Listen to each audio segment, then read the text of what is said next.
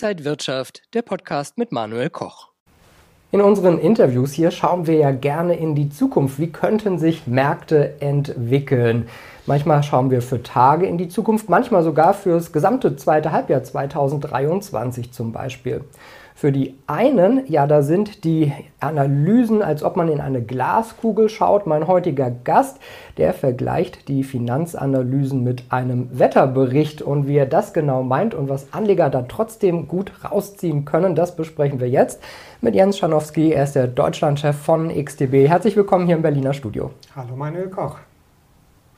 Was haben denn Finanzanalysen dann mit einem Wetterbericht vielleicht gemein und sind sie auch dann ein Wetterfrosch? Ich glaube, ich bin kein Wetterfrosch. Natürlich soll es ein bisschen mit einem Augenzwinkern sein, jetzt im Sommer, wo wir sprechen, ein bisschen ruhiger, auch mal das grundsätzlich anzuschauen. Und viele Einsteiger, die neu an der Börse dabei sind, fragen sich immer, kann ich denn auf Analysten überhaupt vertrauen? Wir bei XTB liefern auch über 20 Analysen jeden Tag. Es kommt einfach darauf an, die Analysen richtig einzuschätzen. Es gibt Analysen, die über Monate, über Jahre gehen, manchmal als beliebtes Gesellschaftsspiel, wo wird der DAX zum Ende des Jahres sein und vieles weitere mehr. Und genau wie beim Wetterbericht, alles, was über eine Woche hinausgeht, ist eher schon die Glaskugel. Besser die Analysen kurzfristiger anschauen oder auch richtig einschätzen, was dann eine längerfristige Analyse denn sagt oder auch nicht. Geht es dann eigentlich mehr um Wahrscheinlichkeiten? Genau. Es geht an der Börse und auch beim Wetter immer um Wahrscheinlichkeiten. Selbst die beste Wettervorhersage hat niemals, auch heute nicht im Jahr 23, 100% Trefferquote, auch keine Analyse. Die Analyse soll Ihnen einfach nur interessante Märkte aufzeigen, die es sich lohnt, nochmal anzuschauen und dann vielleicht die Wahrscheinlichkeit zu erhöhen. Wenn ich mal ganz frech sage, ist an der Börse vielleicht die Chance 50-50. Es kann nach oben gehen oder nach unten, also 50-50. Und wenn ich nur durch eine Analyse, eine Prognose vielleicht die Wahrscheinlichkeit auf 60 oder 70 oder 80 Prozent bringe, dann kann ich schon dadurch interessante Investments und Trades machen. Darum soll es gehen. Und das auch richtig einzuschätzen. Viele Anfänger sagen auch, 60, 70, 80 Prozent ist doch viel zu wenig.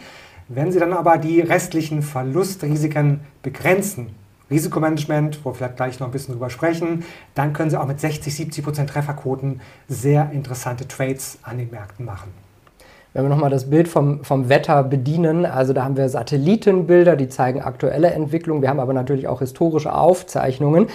Wenn wir das auf die Börse beziehen, haben wir natürlich die DAX-Kurve zum Beispiel und auch viele Daten der letzten Jahre und Jahrzehnte. Also was können Anleger vielleicht da für sich rausziehen? Jeder Chart zeigt nur die Vergangenheit, wie du es richtig gesagt hast. Was lief vor einer Woche, einem Monat, einem Jahr? Wo sind wir? Sind wir am Jahreshoch? Sind wir am Jahrestief? Das sind wichtige Informationen, aber sie wollen ja an den Märkten die Zukunft handeln. Das heißt, ich sollte schon wissen, wo ich bin, die Verortung, das ist die Analyse und vielleicht der Chart von jetzt, aber dann geht es darauf hin zu schauen, wo könnte es in einer Woche, einem Monat, ein Jahr sein. Und da ist es genau wie beim Wetterbericht, vertrauen Sie nicht auf zu langfristige Prognosen, weil es kann an den Märkten, an den Börsen in fünf Minuten alles schon ganz anders sein. Was Sie sich bei der Prognose, bei der Analyse äh, zunutze machen sollten, ist ein Stimmungsbild. Was ist vielleicht das Unternehmen, was ich betrachte, eine Allianz, eine Lufthansa, eine Apple, momentan mit den Gewinnaussichten äh, wo sind Sie dabei? Äh, wie ist das Marktumfeld? Wie ist das Zinsumfeld? Das kann alles sehr, sehr wertvoll sein, um das große Bild zu betrachten, aber bitte nicht auf die 100% Trefferquote da schielen. Gibt es denn Analysemethoden, die vielleicht ja, besser, genauer sind als andere und was können Anleger dann daraus wieder ziehen? Ich bin ein Fan von Kombination. Vielleicht haben Sie die Analyse von Analystenhaus A, warum nicht auch die Analyse vom Analystenhaus B noch dazu nehmen? Vielleicht sind Sie ein großer Freund von Indikatoren für die Chartanalyse, auch die kann man mit dazu nehmen. Und wenn Sie verschiedene Ansätze kombinieren und die Ansätze dann hoffentlich in die gleiche Richtung sprechen, dann ist wahrscheinlich die Wahrscheinlichkeit noch höher, als wenn ich nur einen Ansatz nehmen würde. Also gerne die Chartanalyse, gerne das Fundamentale und gerne auch die Prognose vom Haus A, B oder C. Und interpretiert nicht jeder dann die Daten und Charts vielleicht auch nach seiner Erfahrung anders? Ja, wobei ich würde nicht sagen anders, sondern lieber individuell. Denn jeder hat unterschiedliche Voraussetzungen. Der eine hat vielleicht 1000 Euro auf dem Konto zum Investieren, der andere 100.000 Euro. Der andere muss relativ liquide bleiben, muss vielleicht jeden Tag wieder an das Geld herankommen können. Der andere kann sagen, ich kann noch mal zwei, drei, vier Jahre in diesen Wert investiert sein. Und natürlich auch Risikoappetit.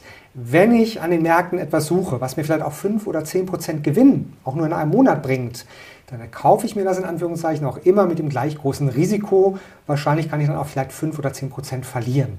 Und wenn ich äh, höheres Risiko noch suche, vielleicht auch 20 oder 30 Prozent, was es durchaus gibt, dann ist halt auch da immer der Risikoappetit unterschiedlich. Die Chancen und Risiken gehen Hand in Hand. Deswegen sollte jeder diese Analysen und die Möglichkeiten und die Versprechungen, die vielleicht auch manchmal dabei sind, dann immer einordnen in die individuellen Anlageziele.